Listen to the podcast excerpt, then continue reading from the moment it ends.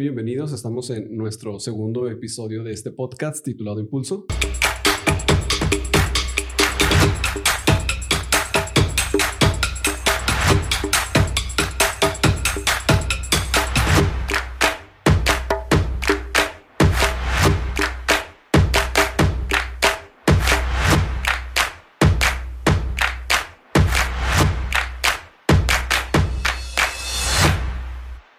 Mucho gusto saludar en esta ocasión y tener de invitado a una persona que hace juntamente con nosotros iglesia desde la ciudad de Querétaro junto con su esposa y su familia.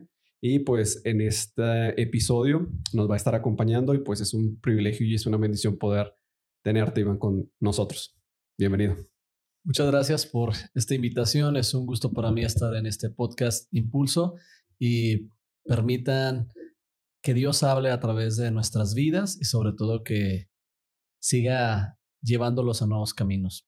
Y bueno, en esta pandemia, esta es una gran oportunidad para descubrir nuevas plataformas y, qué mejor que compartir también esta experiencia con ustedes. Bueno, platicábamos la vez pasada, bueno, con Bere que eh, el tema de, de esta plataforma, eh, de este canal, si lo queremos llamar así, ha sido una bendición. Eh, creo que pandemia dejó muchas cosas no tan buenas, dejó dolor en muchas familias, dejó muchas cosas que tal vez pudiéramos marcar como negativos, pero también algo que podemos ver es que dentro de las cosas que tal vez podemos ah, canalizar como buenas, nosotros como iglesia fue el tema de poner nuestros ojos tal vez uh, fuera de cuatro paredes eh, y creo que ha sido una experiencia realmente grata. El primer episodio, bueno, pues tuvimos una muy buena respuesta, personas que se contactaron con nosotros que son amigos tal vez de muchos años y desconocían muchas cuestiones o vivencias que Bere pudo compartir. Entonces creo que este canal es eso, ¿no? ¿Cómo, cómo ves tú el, el,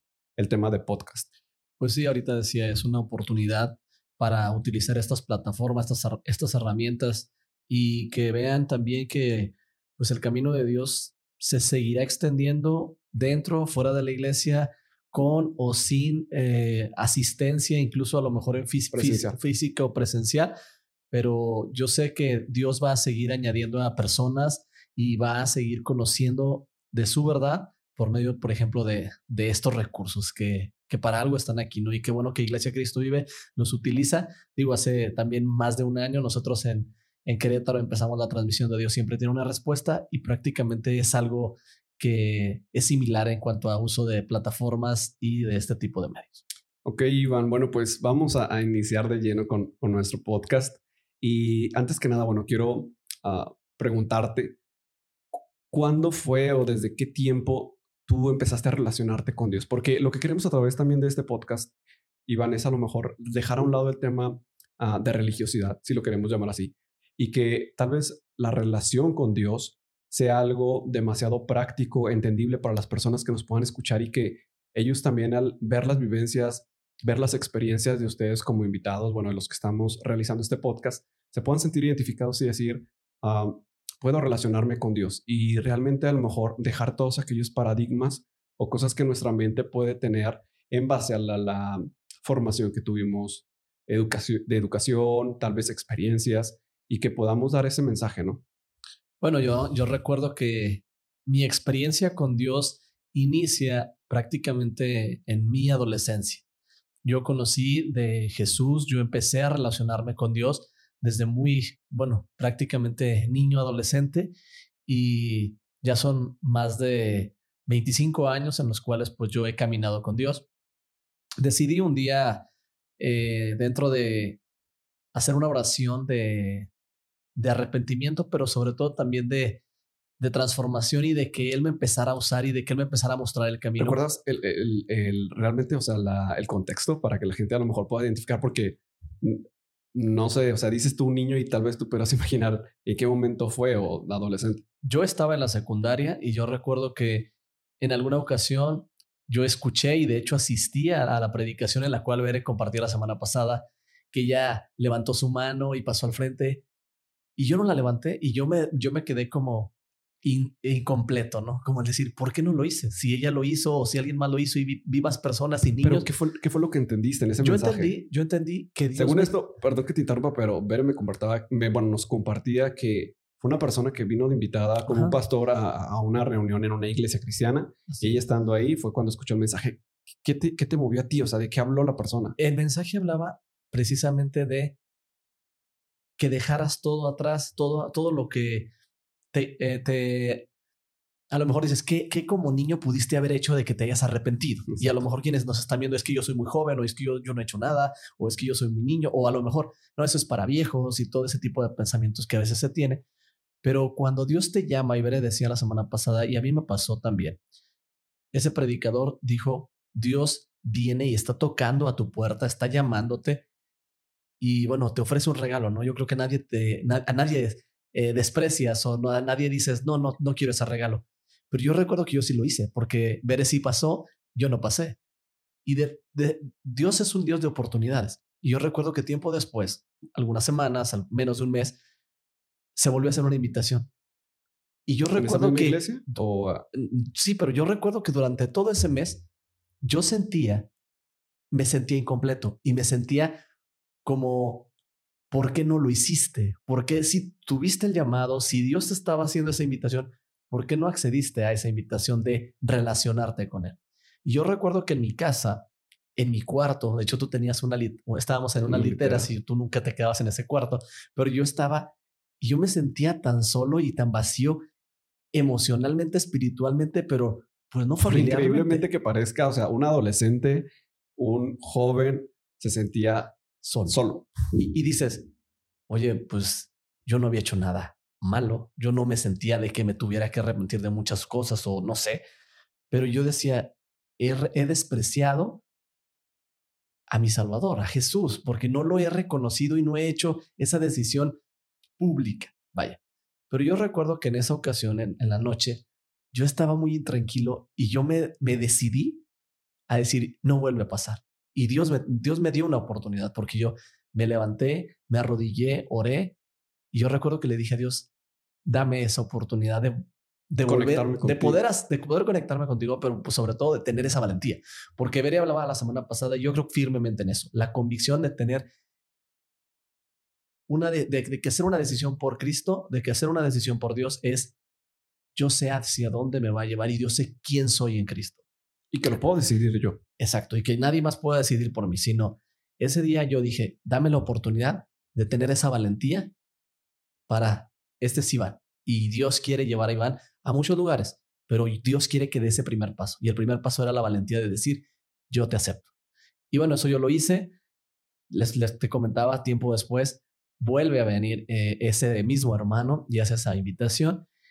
Y yo me sentía ya libre. O sea, yo ya no tenía que voltear a ver si, si pasó, pues, Oliver, o si pasó Bere, o si pasó, no, no sé, alguien más. Ya no me interesaba. Pero yo desde ese día recuerdo que sí Dios me habló y me transformó y fue cuando empecé a relacionarme y conectarme con Él. Prácticamente tenía 13 años, yo estaba en la secundaria y desde ahí empecé a caminar con Él. Obviamente, eh, les digo a cada una de las personas que están escuchando este podcast, en el momento en el que Dios te llama, va a ser como una tal vez gotera ahí insistente pero que Dios es un caballero y no te va a forzar. a forzar. Él te va a decir, aquí estoy, pero de ti depende, ¿no? Y yo le abrí la puerta y es como, pues cuando tú dices, va, acepto.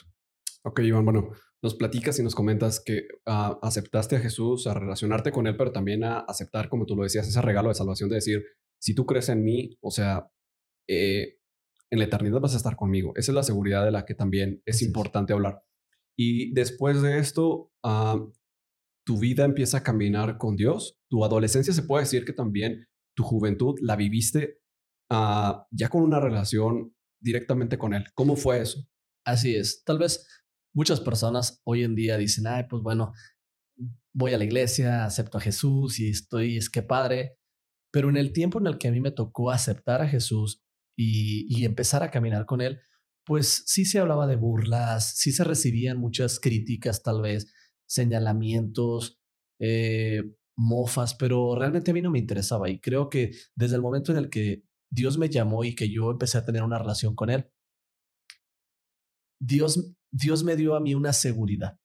Hasta antes de yo conocerle, a Jesús como mi Salvador, yo era sí muy serio, sí a lo mejor algo tímido.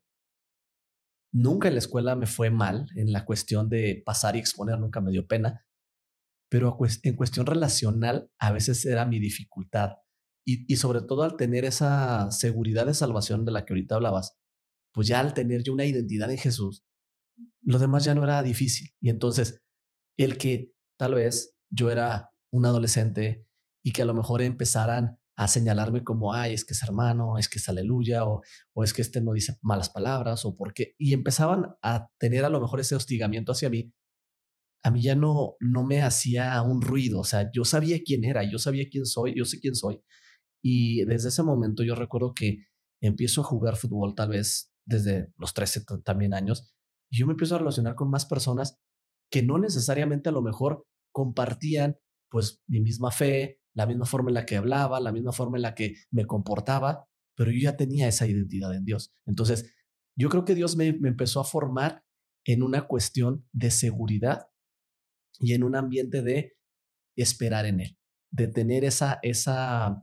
identidad en Jesús para que cada paso que yo diera fuera firme y que no estuviera como en tres y dos o tal vez de forma insegura tomando decisiones incorrectas creo que las decisiones que empecé a tomar desde muy joven eh, y desde muy, desde muy adolescente, Dios fue marcándome así ese, ese paso. Una vez escuché un comentario de una persona eh, cristiana y me dijo, ah, estábamos platicando y me decía, sabes qué, Oliver, eh, muchos de nosotros a veces tenemos la perspectiva de que un testimonio ah, impactante es de una persona que tal vez estuvo en drogas, que bueno, nos compartió uno de, nos compartió su testimonio y es de que sana de una enfermedad pues fuerte eh, desde su infancia. Y tal vez nosotros encasillamos que un testimonio de impacto es eh, que Dios te tuvo que sacar de drogas, que Dios te tuvo que sanar de alguna enfermedad. Pero él me decía, pero ¿sabes qué? O sea, yo creo que también un testimonio de impacto es eh, llevar una vida relacional con Él toda tu vida. Y aunque tal vez tú puedas decir, no pude caer en esta droga, no pude caer en este vicio, no pude caer en esto, pero ah, no significa que que no existieron las tentaciones, que no existieron los, los problemas, que no existieron las pruebas y que te mantuviste ahí no por tus fuerzas, sino porque Dios te sostuvo. Y eso también es un testimonio que debemos también denominarlo impactante. ¿Crees que tu vida fue un testimonio impactante? Yo creo que si Dios ha puesto sus ojos en ti, es por algo. Dios quiere algo hacer contigo y yo tal vez ahorita decías, todos tenemos tentaciones. Tal vez no tuve un testimonio impactante de que Dios me haya rescatado de drogas o de vicios y demás, pero creo que como adolescente y al momento en el que me empiezo a relacionar con, con Dios, pues hay, claro, tentaciones, hay situaciones que llegan a tu vida y que yo creo que van a empezar a marcar pues también tu carácter.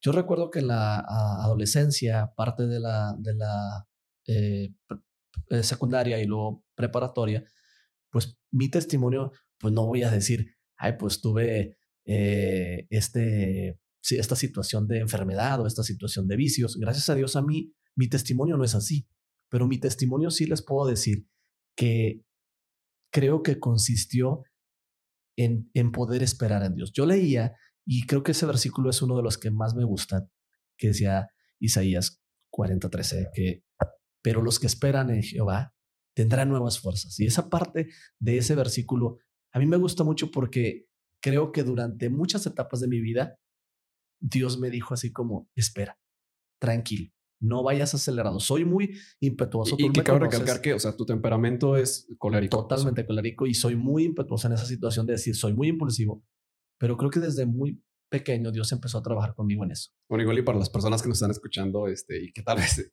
escucha por primera vez el término colérico, eh, se supone que lo hemos platicado como, como familia, este, como iglesia también, que hay una teoría, ¿verdad?, de temperamentos, por eso se le denomina así colérico, que el ser humano, este, bueno, se pondera en base a cuatro temperamentos principales.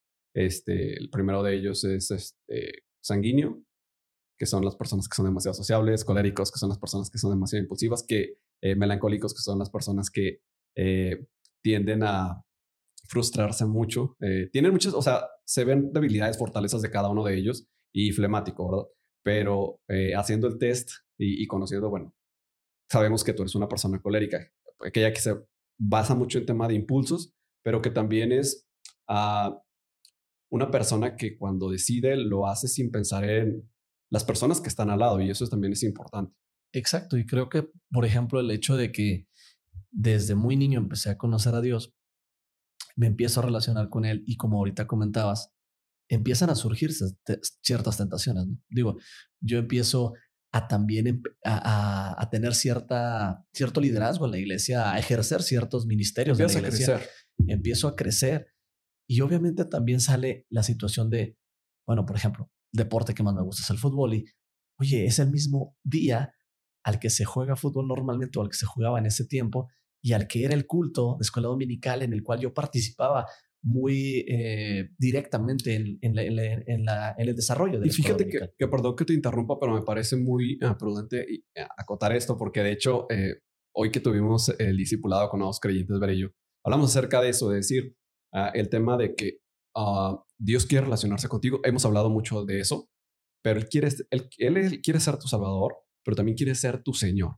Y, creo que eso también es eh, fundamental porque, no sé, pudieras decir por mi edad, tal vez por mi adolescencia, lo más conveniente, si lo queremos llamar así, es decir, ok, no te desprecio el regalo que me estás ofreciendo de salvación, pero hasta ahí me quedo. O sea, y en el tema de cuando tú entiendes, vas conociendo más de la Biblia, sabes que Dios quiere relacionarse contigo, entiendes que no solamente se, uh, se trata de haber levantado una mano, sino de comprometerte a vivir una vida con Él, relacionarte este, y hacer, tratar de hacer lo que Él quiere que hagas en tu vida. El tema de, de a lo mejor igual y no, no, no aterricé completamente lo que estaba hablando hace unos momentos, pero decía el tema de Señor y Salvador, ¿no? El tema del señorío de Dios que quiere sobre tu vida.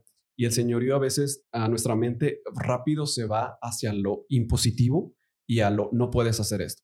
Pero más allá de eso, el señorío de Dios en, en tu vida, como lo comentas tú, creo que va directamente al tema de priorizar. Ah, porque tú lo comentabas, ¿no? El tema del fútbol, que ahorita vamos a hablar un tema de importante del fútbol en tu vida, pero el fútbol siempre ha sido un deporte que, que te ha gustado y que al momento de decir, oye, ¿sabes qué? No significa que al momento de hacer una relación con Dios te dijo, te vas a olvidar del fútbol, este, sino simplemente fue priorizarlo, es decir, ok, mi vida espiritual quiero que crezca, pero también puedo desarrollar mi deporte, tal vez jugando otro día, en otro horario, y eso no afecta eh, e, en la totalidad del tema relacionarte con Dios. No, y, eso es importante porque si tú vas entendiendo desde el momento en que tú haces esa decisión por Jesús, tú le estás diciendo lo que ahorita comentaste, eres mi Salvador, ya está ahí, no, eres mi Señor también. Y el que sea tu Señor, pues bueno, es de qué forma tú vas a poder priorizar cada una de tus actividades para que le des el lugar que se merece. Es como, pues si a tu novia, si a tu esposa, tú le vas a dar ese lugar de en todas partes, en todas partes es una relación. Y en la escuela para mí era lo mismo. Eh, en, eh, en, el trabajo, obviamente hasta el día de hoy sigue siendo así. Y pues en tu familia. Entonces, en cada una de las áreas de tu vida, lo que Dios te está tratando de decir es, ¿quién ocupa el primer lugar en tu corazón? Y desde muy niño, te digo yo, gracias a Dios entendí eso de que tenía que aprender a priorizar y esperar en Él. Esas son las, las dos frases tal vez con las que me quedo de mi etapa eh, de inicio en el caminar con Dios y pues al despegue de cada una de las demás. Ok, Iván, hablábamos acerca del tema del fútbol y te decía, bueno, de los cuatro creo que ah, somos cuatro hermanos, pero creo que tú fuiste la persona que más le apasionó este deporte desde niño. Yo recuerdo tu apodo, pues obviamente lo dice todo. Y marcó en ti un, yo no pudiera decir un sueño, porque eh, siendo, bueno, ya no sé, nivel preparatorio, bueno, de la secundaria preparatoria, empezaste a jugar. Realmente te lo digo, o sea, y creo que muchas personas que te conocen te lo han dicho, o sea, tienes habilidades para, para practicarlo. Y dentro de ti yo recuerdo que existió un sueño del tema de jugar profesionalmente. Eso también, bueno, caminaba junto con el tema de tu estudio o la universidad. Y no sé si nos puedas platicar respecto a esto. Bueno, pues el apodo del ruso nace desde muy, muy pequeño. Y sí, es una pasión para mí el fútbol, me gusta muchísimo. Pero parte de, de, esto que comentábamos ahorita de conocer de Dios, de esperar en Él y de priorizar en Él, creo que ese fue uno de los primeros pasos y decisiones que tuve que entender que a veces hay nos de Dios, que hay esperas de Dios y que a veces hay un sí de Dios. Entonces, dentro de, de ese aspecto futbolístico, pues sí, me, me gustaba muchísimo. Yo decía, bueno, pues, tenía ese gusanito de probarme. No era tan fácil como hoy en día, tal vez las visorías o esas, esas cosas de ir a una escuela de, de fútbol. Pero el haber, el, el haber tenido ciertas capacidades, pues decía, bueno, va. Pero también existía en mí el, ¿y qué voy a hacer profesionalmente? Porque después de cierto tiempo, y eso tal vez ya no me va a dar de comer, ¿no? Si siempre tuviste la meta de decir, yo voy a estudiar aparte. Entonces yo decía, para mí siempre era como una referencia el decir, los Pumas en la Universidad Autónoma de Nuevo León, de, México, perdón, eh, pueden estudiar y, estudiar, y, estudiar y jugar. Y dentro de ese tipo de esquemas también estaba similar algo en, en Guadalajara con los tecos. Y yo siempre cuando pasé ya de, de prepa y que iba a decidirme qué estudiar en, en, en, la carrera, yo dije voy a estudiar ingeniería química. Y aquí nada más pues había en el Tec Laguna, pero pues no había una escuela de santos como tal así formada y que fuera tan fácil acceder a ello. Y mi intención siempre era ir a Guadalajara o aplicar una beca para poder entrar a estudiar, pero también, quiera que no, para estar jugando profesionalmente o poder llegar a jugar profesionalmente. Entonces eso para mí era realmente el plan, el proyecto. Tal vez no era que me quiero ir de mi casa y salirme, pero era sí buscar ese sueño, aunque no estuviera en la laguna, aunque fuera en otra ciudad. Dios no lo permitió por algo. Se dio el que yo entrara aquí al Tec Laguna y yo recuerdo que mi tía me, me mostró de algunas becas y yo iba a aplicar para becas por promedio, pero el sí de Dios te abre, obviamente, mucha más bendición que a lo que tú te puedas aferrar. Entonces, un no de Dios también te, te, te lleva a la bendición. Entonces, el que no me permitiera ir o salir a ese tipo de buscar el sueño, pues creo que hasta el día de hoy yo lo puedo entender. Dios tenía preparado muchas más cosas para mí y mucho mejores. ahorita puedes ver en retrospectiva, puedes ver y puedes decir, Dios ha sido bueno, o sea, no hay ningún tipo de frustración, no hay enojo. Jamás. Este, y sigues jugando fútbol. Así es, aparte. Ok, el espera es un tema que tú lo decías bien, creo que lo dijiste en palabras muy concretas, ¿no? Tu testimonio de vida, lo pudieras llamar así, es la prueba grande que tal vez has tenido es esa, la espera. Y voy a un tema que tal vez es, uh, uh, no, yo creo que es muy común, pero tal vez no es muy identificable o por, no sé, eh, cuestión de género, no se habla tanto del tema. Es sobre todo un tema más relacionado a las mujeres.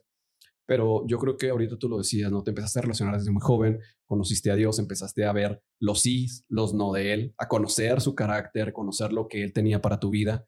Y en este tiempo eh, que tú vas creciendo, pues obviamente que también vas marcándote metas, ¿no? Y creo que cada una de las personas, o por lo general las personas, eh, en su mayoría, tienen el tema de una, la formación de una familia. Eh, eh, tienen en su mayoría. Hay algunas personas que dicen, sabes que no está en mis planes, pero yo recuerdo que empezamos, no sé, a crecer, fue nuestra juventud y llegó el momento que tal vez a lo mejor, no sé, podías tal vez echarte carrilla de decir, oye, ¿sabes qué? Cuando, quién se casa primero de los cuatro o del grupo de amigos, ¿no? Oye, ¿quién se casa primero? Y tal vez inicie como broma, que es a lo mejor algo eh, que se presta mucho en México, pero llega un momento en el que esa broma tal vez está cobrando peso en tu vida al momento que pasan los años y que no se concreta tal vez una relación interpersonal. Eh, ¿Cómo viviste tú este proceso de espera? Porque Tal vez a lo mejor te decía, o sea, hay mucho tema eh, de género, cuestión de género con las mujeres, de decir, híjole, si ella no tiene y están ejerciendo una presión social, pero también hay que decirlo que también en los hombres. Este, y, tú lo viviste en el tema de, oye, pasas los 30 años, oye, ¿cuándo te casas? Oye, ¿y cuándo la novia? Cuando el exterior te dice, oye, ya, ya es el tiempo, ya es el momento, yo les hago una pregunta. ¿Qué si no has puesto ese momento en las manos de Dios y sobre todo que si no es el momento que Dios tiene para ti.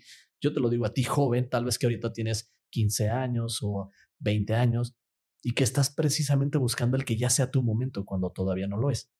Para mí llegó a los 33 años, el decidirme ya incluso casar. O sea, ese joven podemos decir que el tema del noviazgo, ¿qué representó para ti? El tema del noviazgo en su momento para mí representó mucho más todavía amistad, conocimiento, pero no era Oye, porque muchas personas, muchas personas lo dicen, lo dicen y, es cierto. O sea, si lo vemos conforme a la Biblia, o sea, no vas a encontrar ninguna palabra noviazgo, ni en palabra hebrea o griego, que fueron los dos lenguajes que se escribió la Biblia. Este, no va a existir el término de noviazgo. Este, como lo comentas tú, ¿no? Es un tema de como tipo una preparación de conocer a una persona, a lo mejor cabe saber que le gusta. ¿Tú cómo, vi, cómo lo viste o cómo ah, proyectaste el tema de llevar un noviazgo o para qué querías llevar un noviazgo tú? Dentro de, esa espera de la que hablábamos, Dios no te va a decir, mira, es ella. Dios jamás te va a revelar en sueños, oye, Aunque haya personas que lo aunque haya personas que lo digan, yo no, yo no lo considero y bíblicamente no, está, así, ¿no? Sin embargo, tú tienes que poner toda la atención y obviamente estar muy atento a lo que Dios pues va, a ir mostrándote, ¿no? Y cómo Dios te va a ir eh, diciéndote, pues aquí es. Ahorita decíamos, tenemos que aprender a escuchar la voz de Dios y el sí de Dios y el no de Dios o el espera. Oye, las demás personas te pueden estar empujando hacia un precipicio que solamente tú vas a ir. ¿Por qué? Porque esa decisión que tú vas a tomar va a ser para toda la vida. Y yo sí lo veía. Con quien fuera a andar o con quien estuviera saliendo, no era nada más para, ay, vamos a ser novios y ya, sino era, ¿qué Dios tiene para mí? Sí recibí varios no de Dios y sí recibí varias esperas porque al día de hoy sí te lo puedo decir. Pero en algún momento, realmente y sinceramente, delante de Dios, o sea, tú sentiste el decir, tal vez yo no me voy a casar. ¿Sí lo pensaste? O, o, siempre tuviste una convicción clara de decir, Dios tiene una persona preparada para mí y la voy a esperar? no soy Superman, pero sí siempre pensé como, si Dios tiene algo para mí, Él me lo va a mostrar y va a, darme esa paz. Yo te puedo decir hoy en día, y se los comparto a la, gente que nos escucha, que nos ve, que si tú no sientes paz, no, lo hagas. Si tú no te, si no te da esa libertad para ser tú, no lo hagas.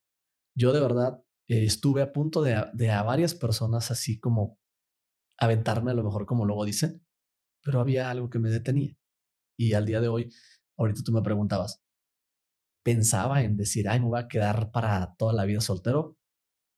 Ni siquiera pasaba por mi mente porque no era así como una urgencia ni es una prioridad como el decir, ya tengo que buscar, ya tengo que buscar, ya tengo que casarme, ya tengo que formar una familia. Tenía 33 años y en mi trabajo a lo mejor en mi grupo de amigos me podían echar carrilla y para mí, porque sí existe. Tú lo viste, o sea, tú, lo, que... tú, a lo mejor lo viviste y lo, viste. Para mí parecía como si se me resbalara, así como manteca sobre el cuerpo, porque era, no voy a hacerlo nada más porque tú lo dices o porque alguien más me lo dice o porque me presionan. Ojo aquí, yo sí les haría un consejo.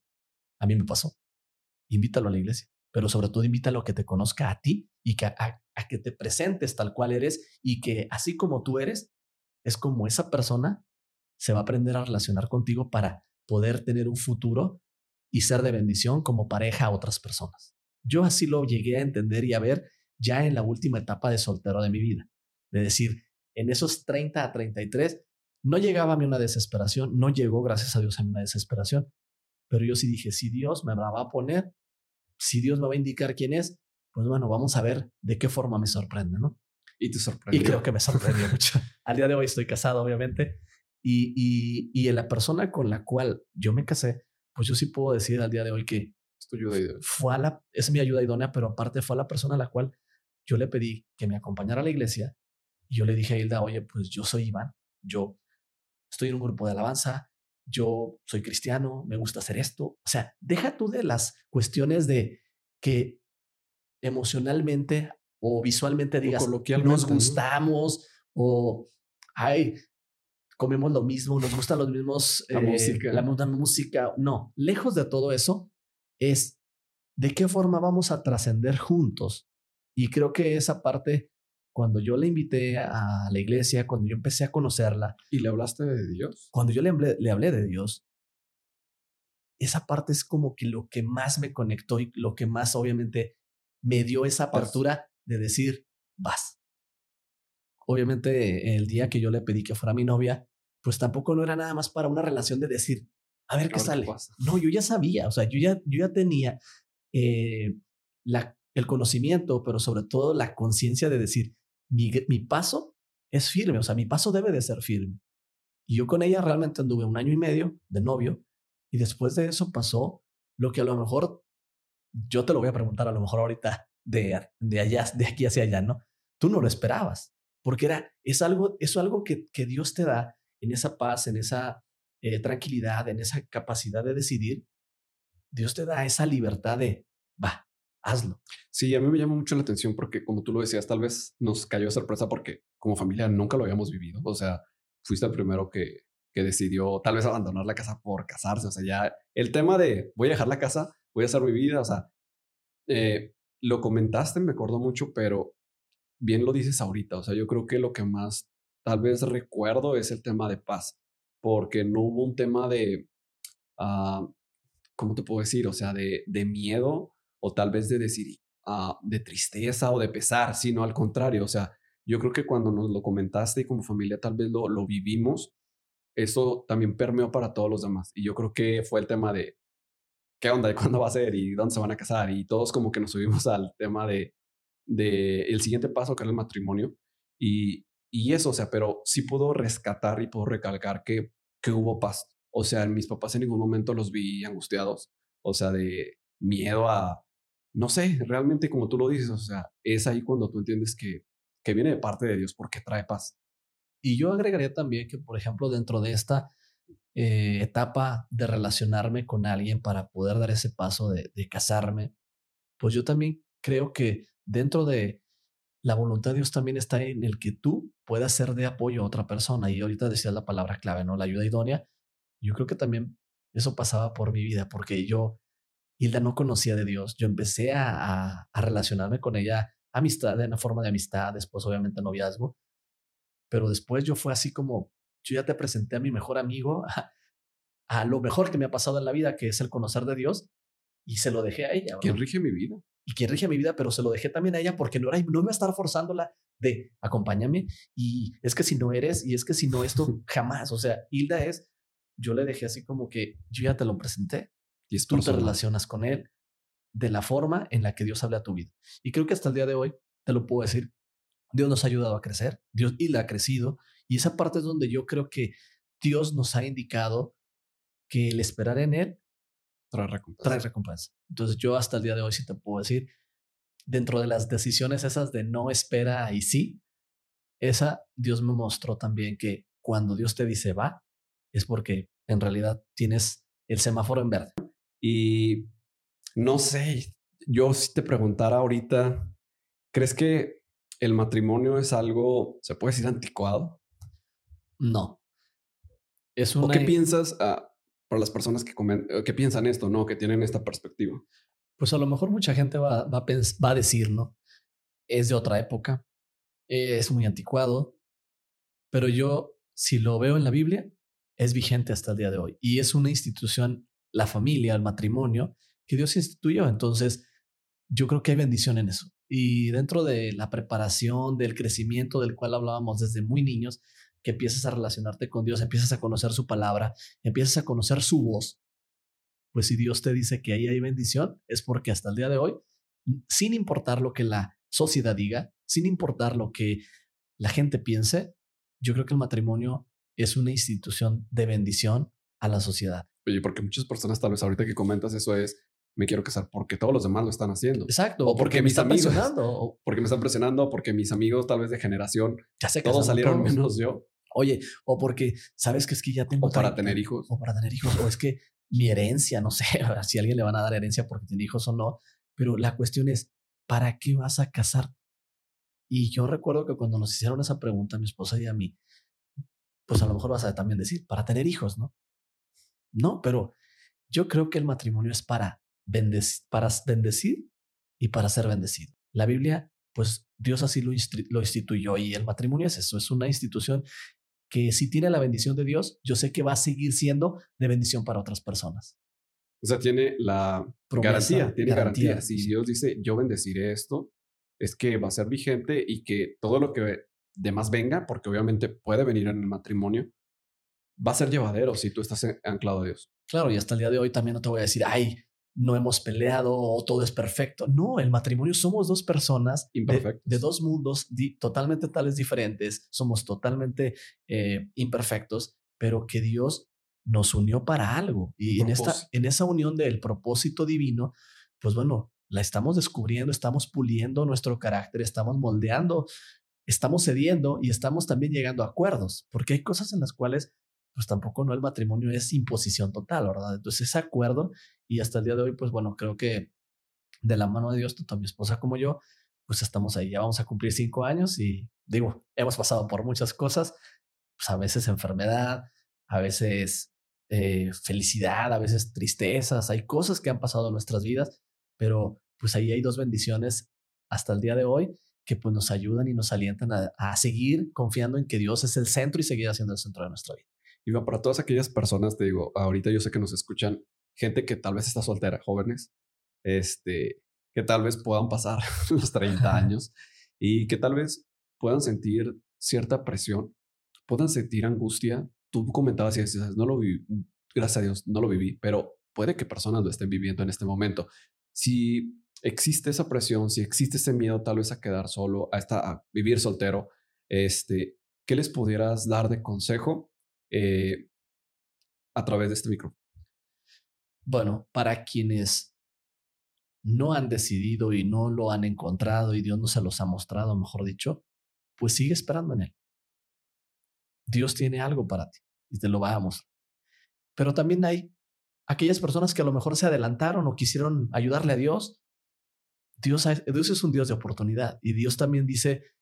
Y Él es soberano. Exacto. Y Él, Él obviamente está dándote la mano también, porque es un caballero para levantarte si es que has caído. Entonces, no te desesperes.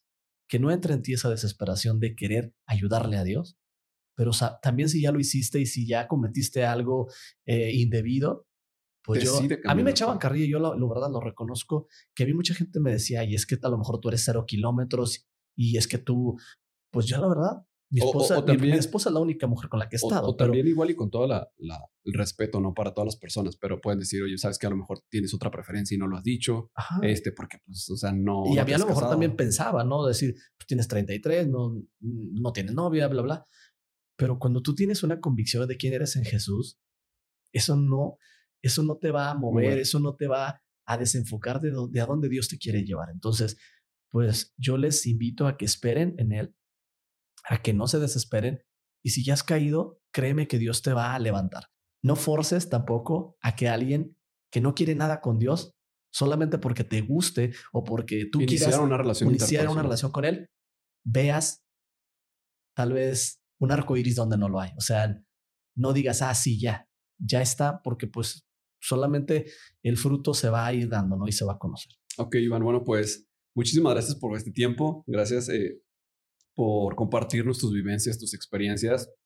Creo que va a ser de mucha bendición a las personas que nos están escuchando, nos están viendo a través de este podcast. Eh, creo que una frase final tal vez con lo que cerremos es, conoce tu identidad, quién eres y quién realmente no eres delante de Dios. Eso te va a dar seguridad, eso te va a dar paz, eso te va a dar impulso.